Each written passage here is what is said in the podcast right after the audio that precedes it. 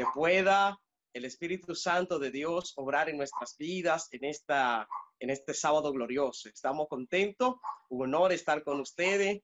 Ah, ahí ustedes tienen un ministro a quien admiro mucho y he aprendido mucho de él. Pastor Abreu, que la paz de Dios sea con usted. Un gozo saludarle y poder estar con su iglesia y compartir este momento la palabra de Dios. Quiero estudiar un poquito con ustedes algunos principios, algunos principios bíblicos para enamorarse bien. ¿Por qué hablamos de algunos principios bíblicos para enamorarse bien? Porque bueno, hoy es una sociedad de jóvenes y en cada una de nuestras iglesias hay jóvenes que necesitan probablemente algunas orientaciones y muchas veces nosotros tenemos eh, principio eh, psicológico y tenemos muchas cosas, pero en la Biblia nosotros encontramos algunos consejos, algunos principios que son de bendición para nosotros poder tomar una buena elección de una pareja, pero no solo eso. Déjeme decirle que cuando yo hablo de principios bíblicos para enamorarse bien, no solo me refiero a los jóvenes que estén quizá buscando una novia, un novio, sino al esposo y a la esposa que siempre deben estar enamorados. Siempre deben estar enamorados. De siempre tiene que estar enamorado y, y enamorada. Así que cada día debemos enamorarnos. Y hay una historia en la Biblia es una historia bastante interesante que la gente conoce muy bien. Es un libro, hay un libro que se llama el libro de Ruth y tiene una historia bastante interesante. Permítame explicarle. Mire, eh, todavía yo no he visto a alguien que haya tomado el libro de Ruth como para hablar de lo que nosotros vamos a conversar ahora. Sin embargo, sin embargo, yo puedo tomar algunas aplicaciones de esta linda historia, de este lindo relato, y quiero ver algunas de ellas con ustedes esta, esta preciosa noche que nosotros podemos aplicar algunos principios para enamorarnos bien de mi esposa y poder elegir bien esa pareja que estoy buscando, esa persona que necesito. Hace unas semanas en mi distrito tuvimos una charla con los jóvenes y entonces una de las preguntas que surgió de, de los jóvenes fue, ¿cómo puedo enamorarme bien? ¿Cómo lo hago? ¿Qué pasos tengo que dar? ¿Cómo saber si estoy eligiendo bien? ¿Cómo elegir? ¿Cómo elegir la persona correcta? ¿Qué tengo que hacer? Entonces, yo quiero compartir con ustedes algunos de esos principios que podemos encontrar en el relato de Ruth. Especialmente vamos a leer en el verso, el capítulo 2 del libro de Ruth y nos vamos a quedar ahí en algunos versos. No podemos ver todo el relato completo, pero allí sí quiero compartir con ustedes en el capítulo 2 del libro de Ruth algunos principios bíblicos para enamorarse bien. Antes quiero invitarle que pueda conmigo orar, que pueda allí donde está acomodarse, ponerse en actitud de reverencia ante el Señor, que podamos invocar a la presencia del Espíritu Santo para que sea nuestro guía, nuestro director y para que podamos eh, tener esas palabras que Dios quiere dar a cada uno de nosotros. Llame sus hijos, eh, llame su esposo, siéntese allá al ladito de él, suspenda cualquier actividad, porque este es un momento de encontrarnos con Dios, es un momento de hablar con Dios. Quiero invitarles a orar en este momento. Amado Dios y Padre que estás en los cielos, bendito sea tu nombre. Señor y Dios, te damos gracias en esta hora. Muchas gracias por este sábado, gracias por esta oportunidad, por el privilegio que tenemos de hablarte, de encontrarnos contigo. Queremos ahora, Señor, presentar ante ti cada hogar de la iglesia Quisqueya 2. Queremos presentar ante ti cada adolescente, cada joven, cada pareja de esposo, cada matrimonio, cada noviazgo, Señor. Queremos presentar ante ti cada familia, oh Padre del cielo, y queremos pedirte que tú entres en cada uno de sus hogares, Padre, que si hay en algún hogar que falta algo, que hoy tu Espíritu Santo pueda completarlo. Hay personas que están padeciendo enfermedad y no podemos dejar de pedirte que tu gracia sea con ellos. Jehová, que tú te dirijas hacia ellos. Y si alguien nos está oyendo en esta hora, si alguien está orando desde alguna sala, de algún centro médico, desde su cama allí en su casa, desde algún lugar donde se encuentre, queremos pedirte que tú puedas llevar a su vida sanidad, que tú restaurarle, que puedas sanarle, no solo física, sino también sanidad espiritual, para que pueda vivir en salud y prepararse para tu regreso. Ahora, Señor, pongo mi vida en tus manos como un instrumento que espera y anhela ser usado por tu Espíritu Santo. Usa tu siervo, Señor, para tu honra y tu gloria, en el nombre de Jesús. Amén. Alabado sea el nombre del Señor. La paz de Dios sea contigo, mi querido. Quiero invitarte a leer algunos textos de la Biblia en el libro de Ruth. El libro de Ruth es un libro bastante interesante. Ruth era una mujer que no era israelita. ¿Alguien de ustedes recuerdan de, de qué nación era Ruth? Usted puede, usted puede abrir el micrófono si desea conversar, eh, puede, puede opinar, puede preguntar, eh, puede escribir en el chat, porque yo voy a necesitar su ayuda y su cooperación en algunas cosas. Aquí deben haber muchas parejas de mucha experiencia que también van a colaborar en algunos tópicos que nosotros necesitamos ver en esta preciosa noche. ¿Alguien recuerda de qué lugar era Ruth? Josías Méndez, que quiere conversar, sí de Moab. Ruth era de, Moab, correcto, correcto. Ruth era de Moab. ¿Ustedes recuerdan cómo fue que Ruth llegó a Israel? ¿Cómo llegó Ruth a Judá? Claro que sí, a través de, eh, por su suegra Noemí, después de quedar ella viuda, Noemí sin hijos, sin esposo, decide Noemí regresar a su pueblo. Y entonces, aunque Noemí le dice que se quede en su lugar, que vuelva a sus dioses, ella decide irse con, con Noemí, conoce, conoció al Dios de Israel y lo aceptó. Gloria a Jehová, gloria a Jehová. Ahí fue cuando Ruth hizo el viaje de la fe, el viaje de la fe, porque esta muchacha conoce, esta muchacha conoce en su tierra unos extranjeros y esta muchacha decide aceptar la fe de esos extranjeros y contrae matrimonio con uno de ellos. Y esta muchacha eh, llega a eh, enviudece joven y entonces nota que su suegra también enviudece y se queda sola en el mundo. Y esta muchacha toma la decisión de hacer de su suegra su madre y vivir con ella e irse con ella, aceptar a su Dios, aceptar a su tierra y hace el viaje de la fe. Entonces, cuando llegan allí, cuando llegan allí a Judá, cuando llegan a su tierra, la tierra de su, de su, de su suegra, de la que ya era su tierra, porque cuando ella se casó pasó a ser parte de esa familia. Así que ella era parte de la familia y le correspondía servir a esa suegra. Y entonces cuando ella llega allí, es donde se presenta en el capítulo 2 lo que nosotros queremos ver en esta noche. Quiero que lea conmigo. Vamos a leer algunos versos porque es importante. Voy a leer el relato y luego vamos a ver algunas, algunos tópicos que quiero ver con ustedes allí. Miren, la Biblia comienza diciendo, tenía Noemí un pariente que era pariente del marido de Noemí. Era un hombre rico de la familia de Libelet, el cual se llamaba Boz. Un día Ruth, la moabita, dijo a Noemí, te ruego que me dejes ir al campo a recoger espigas en pos de aquel en cuyos ojos halle gracia, cuyos ojos halle gracia.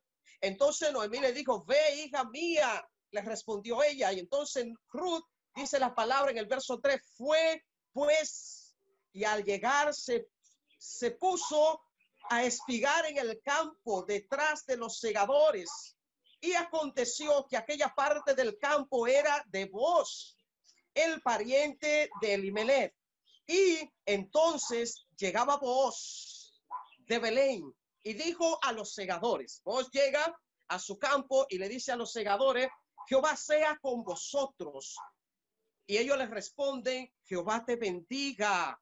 Le responden ellos. Luego vos le preguntó a su criado, al encargado del campo, allí de los segadores, le pregunta, ¿de quién es esta joven? ¿De quién es esta joven? El criado entonces encargado de los segadores comenzó a hablarle a voz de esta joven y le dijo que esta joven era la moabita que volvió con Noemí, que había dejado su tierra y que dejó todo lo que tenía, que le pidió que le permita trabajar en el campo. Y entonces el criado le dice que ella entró a trabajar y no ha dejado de trabajar desde la mañana, no ha cesado ni un momento ha dejado de trabajar. La muchacha está toda la mañana trabajando. Entonces dice el verso número 8 que vos le dijo a Ruth, oye hija mía, no te vayas ni recojas espigas en otro campo. Te quedarás aquí junto a mis criadas. Mira bien el campo que siguen y síguelas, pues he mandado a los criados que no te molesten. Y cuando tengas sed, ve a las vasijas y bebe del agua que sacan los criados entonces dice el verso número 10, que entonces ella bajando su rostro se postró en tierra y le digo, ¿por qué he hallado gracia a tus ojos para que me favorezca siendo una extranjera?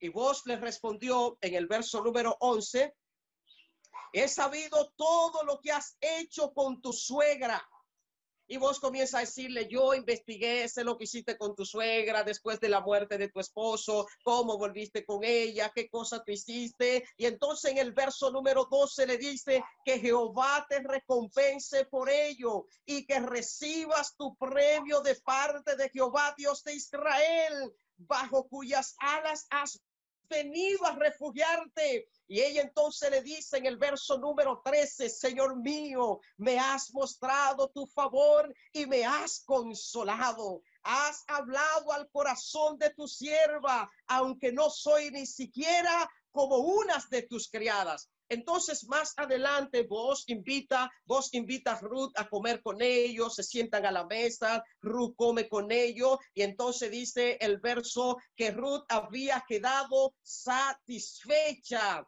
se sació mientras comía con ellos en el verso número 14 y luego entonces ella regresa a trabajar. Y vos entonces en el verso número 15 manda a los trabajadores y le dice, mira, déjenla que ella pueda recoger también aquí entre las espigas y si ella recoge algo, no la reprochen, no le digan nada, no la insulten, no la maltraten. Y entonces Ruth comienza a trabajar, hace su trabajo, recoge y recoge suficiente espiga, trabajó desde la mañana hasta la noche, hasta caer la noche. Y cuando regresa a casa, entonces lleva consigo aquella comida que quedó cuando ella comió y se sació y le lleva a su suegra. Déjeme Déjeme detenerme acá, porque no podemos leer la historia completa. Yo quiero compartir con usted algunos principios, querido joven. ¿Será que tenemos algún joven aquí que es soltero en nuestra iglesia todavía? Perdonen, yo no conozco su iglesia, yo no conozco los que están allí en línea. Yo no conozco si hay personas solteras, si no hay, pero yo quiero compartir con usted algunos consejos. Querido joven, si usted está buscando, si usted necesita encontrar algo, lo primero que usted tiene que hacer es lo que hizo vos. Usted tiene que observar, tiene que mirar, tiene que mirar. Y yo quiero referirme en este momento, probablemente, si tenemos entre nosotros alguna pareja de novio, porque quiero aclarar un concepto que se utiliza mucho en el noviazgo. En el noviazgo se utiliza una frase y es cuando la gente divide en sílaba, por así decirlo, la palabra novio. Y la gente entonces dice que novio significa no vio. No vio. O sea que el novio no ve. Que los novios no tienen que ver. Que los novios cuando están en esa etapa no es para ver.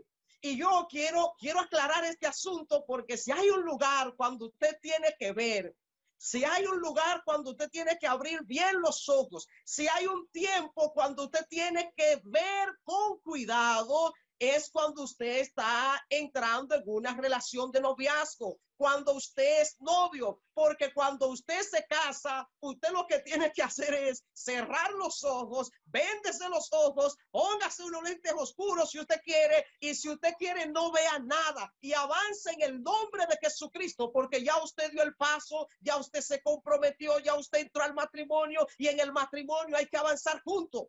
A veces en el noviazgo la gente se, se, tapa los ojos y cuando entra al matrimonio entonces se quita los lentes y comienza a ver cosas que no vio y por eso nosotros encontramos tantos divorcios de personas que dicen, ah, nos separamos por incompatibilidad de carácter. Déjeme decirle, ninguno de los caracteres son, son iguales. Usted tiene que entender una cosa, que cuando usted toma esa linda decisión, usted tomó la decisión de marchar hacia adelante en el nombre del Señor Jesucristo. Y aquí es cuando usted tiene que hacer quizás como hacen los caballos, se pone una cosa aquí y otra de este lado y le dice, vamos hacia adelante, vamos hacia adelante. En el noviazgo hay que mirar, hay que mirar, jóvenes, y hay que mirar bien, hay que mirar bien. ¿Qué cosa usted tiene que ver en el noviazgo? Usted tiene que ver cómo es esa persona. Usted tiene que observar. Vos llega y entonces cuando vos llega entre tantas las damas que están allí, vos se detiene y mira a Ruth. Y mira esa muchacha que está trabajando, una muchacha trabajadora, una muchacha dedicada, una muchacha responsable, una muchacha llena de entusiasmo, una muchacha llena de amor. Y vos comienza a ver las cualidades que tiene esa chica, que tiene esa muchacha. Usted tiene que mirar en el noviazgo, usted tiene que detenerse a observar. Y hay un detalle importante que yo quiero darle a nuestros jóvenes y es que vos llegó a su campo y miró en su campo.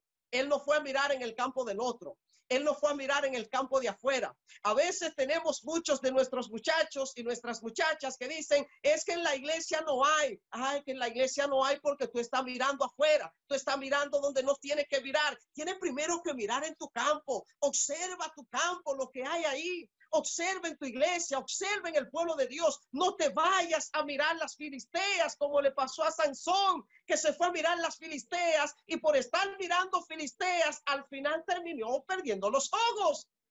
Recuerda lo que le dijo el padre Sansón cuando él le dijo, mira padre, que yo vi esa y esa agradó a mis ojos, esa me gustó. Recuerda lo que le dijo el padre Sansón, mira, y es que no hay mujeres aquí en Israel.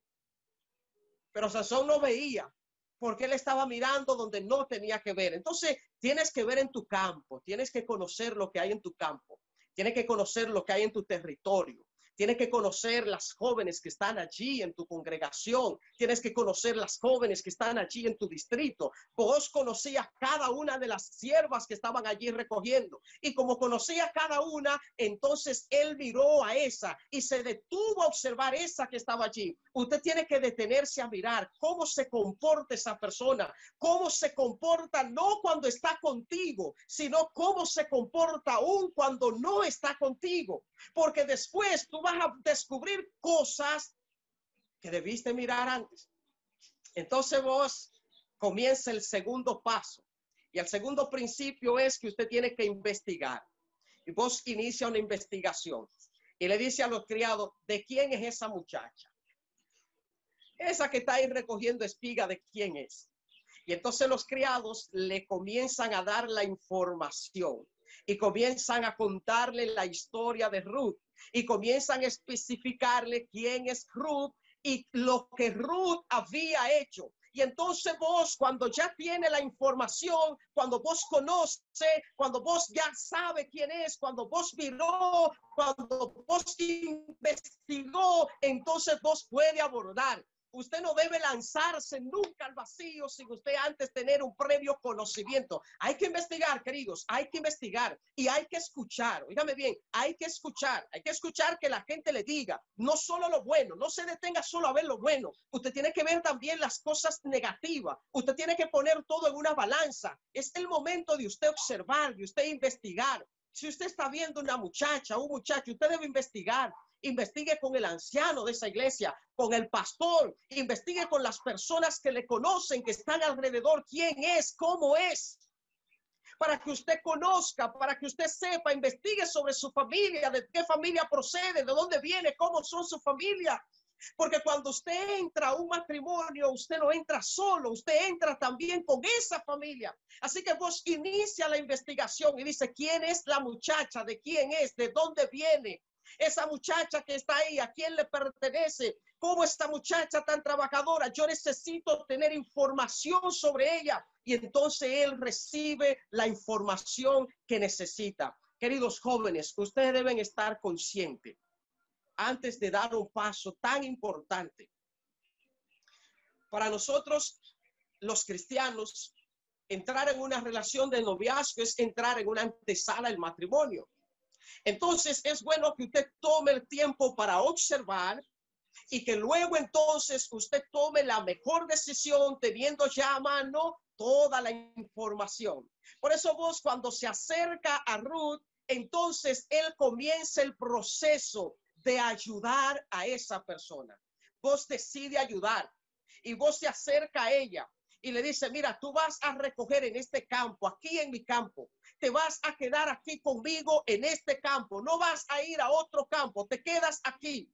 Y entonces aquí tú tienes agua. Cuando tengas sed, puedes venir y tomar de esta agua que yo te estoy proveyendo. Cuando tú tengas sed, puedes tomar de este vinagre, puedes comer aquí. Ven y siéntate a mi mesa. Quiero que venga y te siente aquí, que puedas comer conmigo. Y vos comience el proceso de ayuda, proceso de ayuda, ayuda. Seguro usted recordará, querido hombre, cuando Dios creó a la mujer, ¿cómo dice la Biblia que Dios le creó? La palabra de Dios dice que Dios le creó ayuda idónea ayuda idónea. La pareja está para ayudar. La pareja está para ayudar. No podemos dejar que nuestras esposas carguen todo en la casa. No podemos dejar que nuestras esposas lleven toda la carga. Debemos ayudar. Debemos integrarnos con ellas. Debemos ayudar. Una buena cualidad para usted saber si va a tener un buen marido, si va a tener un buen esposo, es usted ver cuán decidido está ese muchacho a ayudar. Si le ayudó cuando usted necesitaba orientación, si le ayudó con aquella tarea que usted necesitaba realizar, si le ayudó a, recibir alguna ayuda en algún momento, usted tiene que evaluar eso, usted tiene que ver eso y nosotros debemos estar dispuestos a ayudar desinteresadamente. Esto es un asunto muy importante porque por lo general el hombre no da nada de gratis o no da nada en vano. El ser humano, de hecho, no le gusta dar nada gratis. Y por eso te nota que Ruth, cuando vos le dice estas palabras, vos le dice, quédate aquí, come aquí, y vos le dice, recoge aquí, no vaya a ningún otro lugar. Entonces Ruth le dice, ¿y por qué tú haces esto conmigo? ¿Por qué tú haces esto conmigo? Es una pregunta importante, querida joven. Si el muchacho se está acercando, si te están haciendo regalos, si te están haciendo obsequios, si te están dando cosas, tú debes ver por qué lo está haciendo. ¿Por qué tú haces esto conmigo? Dice Ruth, ¿por qué estás haciendo eso? Tú debes también investigar, querida muchacha, no solo él que te investigó a ti, no, tú tienes que investigar también por qué esa persona se comporta así conmigo, por qué esa persona está haciendo esto o aquello conmigo. Yo estoy casado, permítame decirle, tengo dos niños, tengo una bella esposa. Cuando yo entré a la iglesia, yo entré a la iglesia joven, tenía 16 años de edad. Y entonces ya yo venía de caminar un poquito el mundo, eh, la, la, vida desordenada en el mundo. Y cuando yo entré a la iglesia, yo me hice una, una, una promesa con Dios. Yo dije, mira, Señor, cuando yo tenga una novia en la iglesia, es con la que me voy a casar.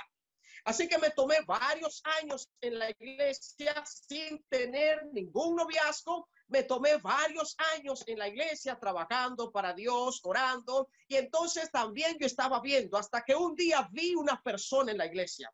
Vi una joven que llegó a la iglesia una joven que fue bautizada en la iglesia, mientras yo estaba allí. Yo no pertenecía a esa misma iglesia, pero era la iglesia que estaba en mi sector, en mi comunidad. Así que yo vi a esta joven que fue bautizada, una joven que venía con muchos problemas, con muchas dificultades, y me llamó la atención. Y entonces, como me llamó la atención, decidí hacer el proceso de investigación. Y entonces pregunté a una hermana de la iglesia, ¿quién es esa joven? Y me orientaron es una muchacha que tiene mucha dificultad. Su familia no es adventista. Nadie en su familia es adventista. Su padre falleció recientemente y está padeciendo mucho, está sufriendo mucho. Y entonces yo dije, yo quiero ayudar a esa muchacha. Yo quiero ayudarla. Porque si está en esa situación, necesitará ayuda para permanecer en la fe. Eso me llevó a trasladarme de iglesia porque yo dije, quiero ayudar. Y entonces formamos allí un club de conquistadores y pusimos a esa joven a trabajar allí con los conquistadores. Y allí entonces comenzamos, esta joven comenzó a cantar y entonces formamos un grupo de poesía. Y entonces esta joven comenzó a declamar y comenzó a involucrarse en la iglesia y comenzó a trabajar. Y esta joven fue llamando mi atención cada día más y yo oraba por ella. Y cuando tenía una necesidad, ahí estaba para tratar de colaborar. Hasta un día yo le dije a esa amiga, mira, me interesa esta joven. Y entonces fue cuando ella me dio las informaciones del lugar y me dijo, te interesa, pero será algo imposible porque esa muchacha nunca ha tenido un novio. Y la mamá de esa muchacha le saca machete de tan solo que alguien la mire. Y yo dije, bueno, si las cosas son así, entonces allá vamos, allá vamos. Iniciamos el proceso de trabajo, un proceso con mucha delicadeza, pero ahora Dios nos ha dado los resultados. Tenemos un lindo matrimonio, tenemos una linda familia y junto a ella he aprendido principios sumamente importantes como los que quiero mencionarte a continuación. La Biblia dice que vos llamó a Ruth a comer a su mesa y le dio alimento hasta que ella se saciara. Y cuando Ruth se hubo saciado, entonces la palabra dice que ella le habló a vos, cuando vos le dijo esas palabras allí, que vos le dijo, Dios te bendiga, ella le habló y le dijo, tú has hablado a mi corazón, tú me has consolado, tú me has alentado. Ahora yo quiero hablarte a ti, querido esposo, querida esposa. Mira, nosotros estamos para proveer. Aunque la mujer trabaja, el hombre siempre debe proveer. El hombre debe proveer. Y también quiero hablarte a ti, querido novio.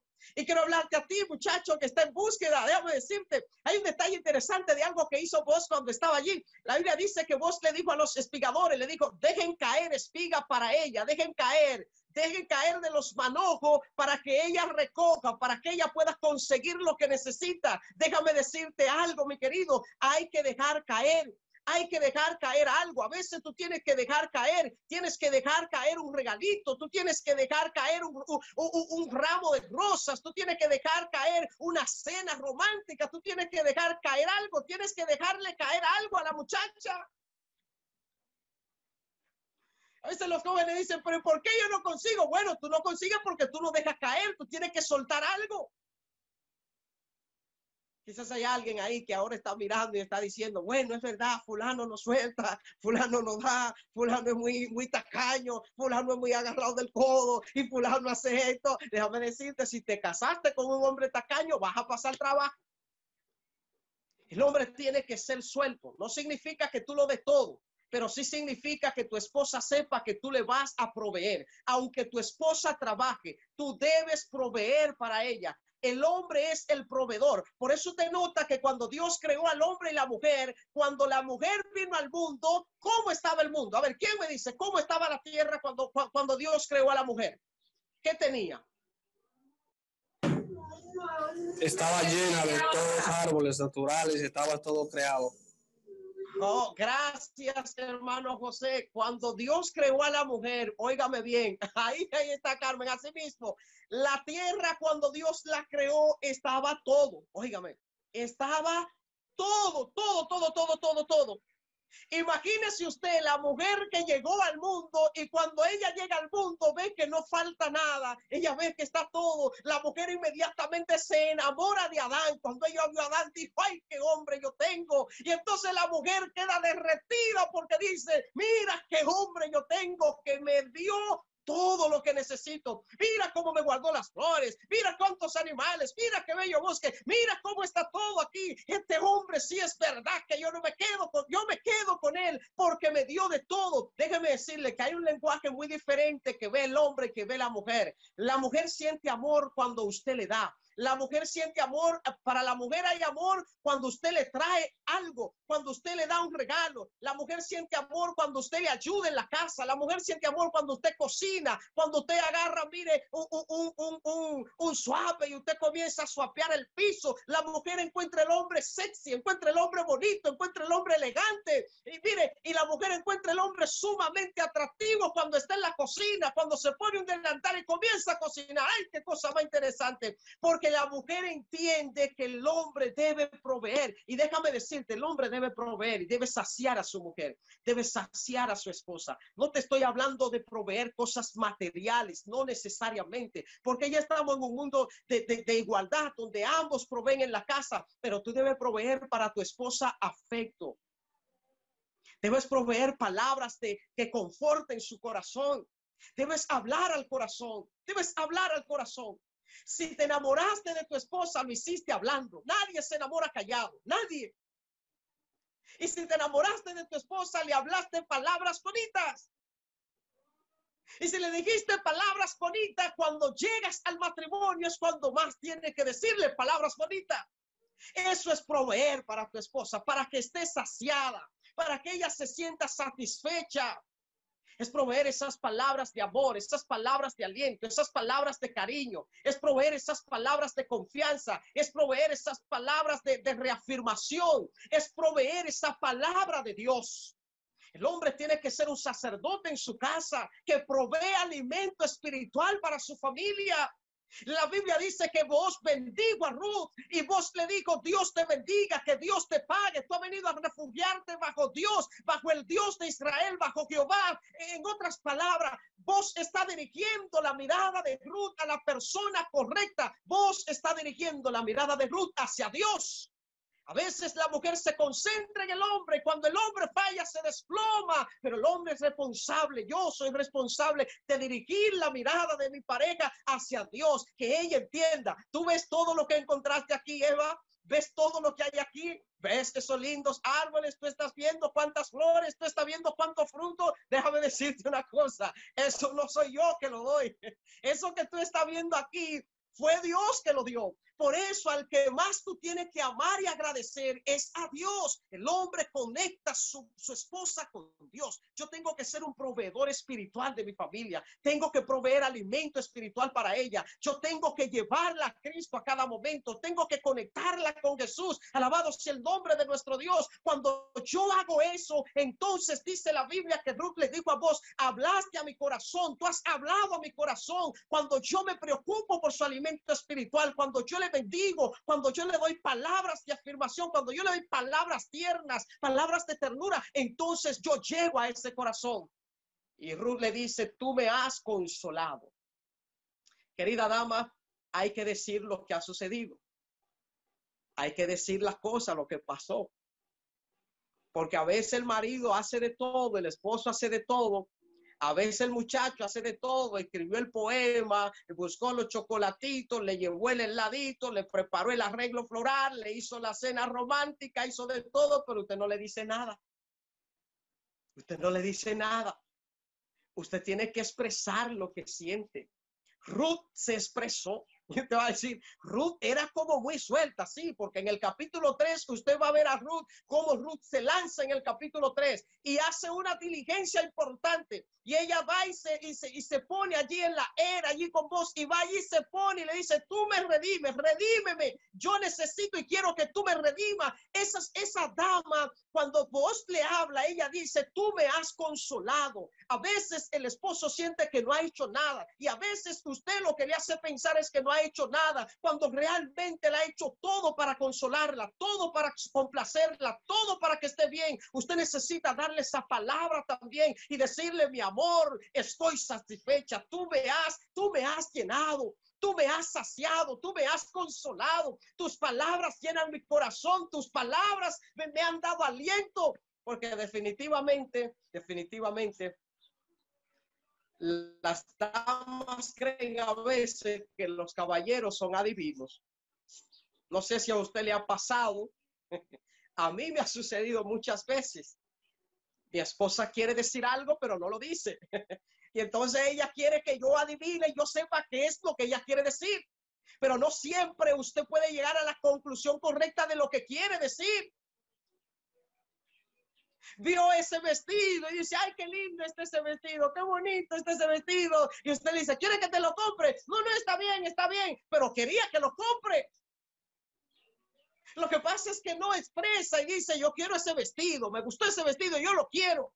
Usted tiene que expresar, tiene que expresar lo que siente, tiene que hacer que su esposo sienta que lo que él está haciendo está rendiendo fruto, que lo que él está haciendo está causando un resultado positivo en usted. Y finalmente, finalmente, permítame decirle, la Biblia dice que Ruth, cuando hubo trabajado, llegó a su casa, pero dice que se llevó, se llevó esa porción de, de la comida que quedó cuando ella estuvo saciada y entonces fue y la compartió con su suegra. Óigame bien, cuando una familia está saciada, cuando una pareja está saciada, cuando un matrimonio está saciado, cuando la persona está en paz. Y cuando yo hablo de saciar, no te estoy hablando ahora de cosas materiales, cosas emocionales, sentimentales. Te estoy hablando de lo más importante en el hogar, que es Cristo Jesús. Cuando una pareja, una familia tiene a Cristo, Recuerda que Jesús dijo, ustedes comerán de este pan y volverán a tener hambre, pero si ustedes comen del pan que yo le daré, ustedes no tendrán hambre jamás. Cuando una pareja tiene a Cristo y ha sido saciada con Cristo y está satisfecha con Cristo en el corazón, va a dar de lo que tiene, va a compartir con los demás, va a llevar a aquellos que necesitan, va a compartir ese mismo amor, va a compartir esa esperanza, va a compartir a Jesús. Nosotros necesitamos compartir. Necesitamos ser ente de bendición.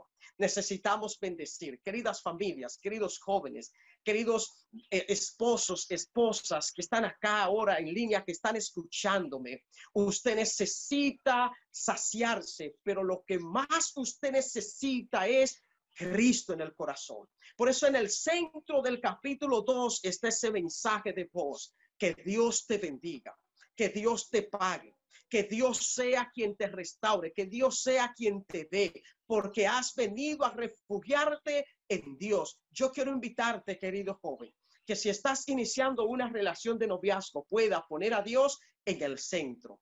Y quiero invitarte, querido esposo, esposa, queridos padres, que en el centro de su hogar sea Dios, que sea Dios, que por encima del esposo, de la esposa, esté Dios. Y que al final tú puedas entender que si Dios está en ti, si Dios está en tu corazón, entonces necesita compartir a Dios con otras personas. Necesita compartir la bendición. Que Dios te bendiga. Que la paz del Señor estés con ustedes que el Espíritu Santo pueda morar en cada matrimonio de esta iglesia, que el Espíritu de Dios pueda morar en cada una de, las parejas de noviazgos que hay en esta iglesia y los que vayan a formarse, que Cristo sea el centro y que podamos tomar en cuenta los principios que la Biblia nos enseña. Así, con Cristo en el centro del hogar, podremos tener una familia feliz. Dios les bendiga grandemente. Amado Dios y Padre que estás en los cielos, bendito sea tu nombre. Señor, te damos gracias en esta hora por tu presencia, por tu Espíritu Santo. Gracias, Señor, por tu palabra. Queremos presentar ante ti cada matrimonio de esta iglesia una vez más. Señor, a nuestros jóvenes que están quizás esperando entrar en alguna relación, que puedan ser dirigidos por el Espíritu Santo de Dios. Padre, te pedimos que Cristo sea el centro de cada uno de nuestros hogares, que tú puedas saciarnos con tu presencia, que tú puedas saciarnos con la compañía de tu Espíritu Santo, para que así podamos nosotros compartir con otros, podamos dar a otros, podamos llevar a otros ese amor que tú has puesto en nuestros corazones. Jehová, muchas gracias. Gracias porque hoy estás entrando en cada hogar de esta iglesia. Gracias porque estás entrando en cada proyecto de nuestra juventud. Te pedimos, quédate con nosotros en este sábado y en cada uno de los días de nuestras vidas. En el nombre de Jesús. Amén. Alabado sea el nombre del Señor. Feliz noche Muchas gracias. Dios les bendiga grandemente.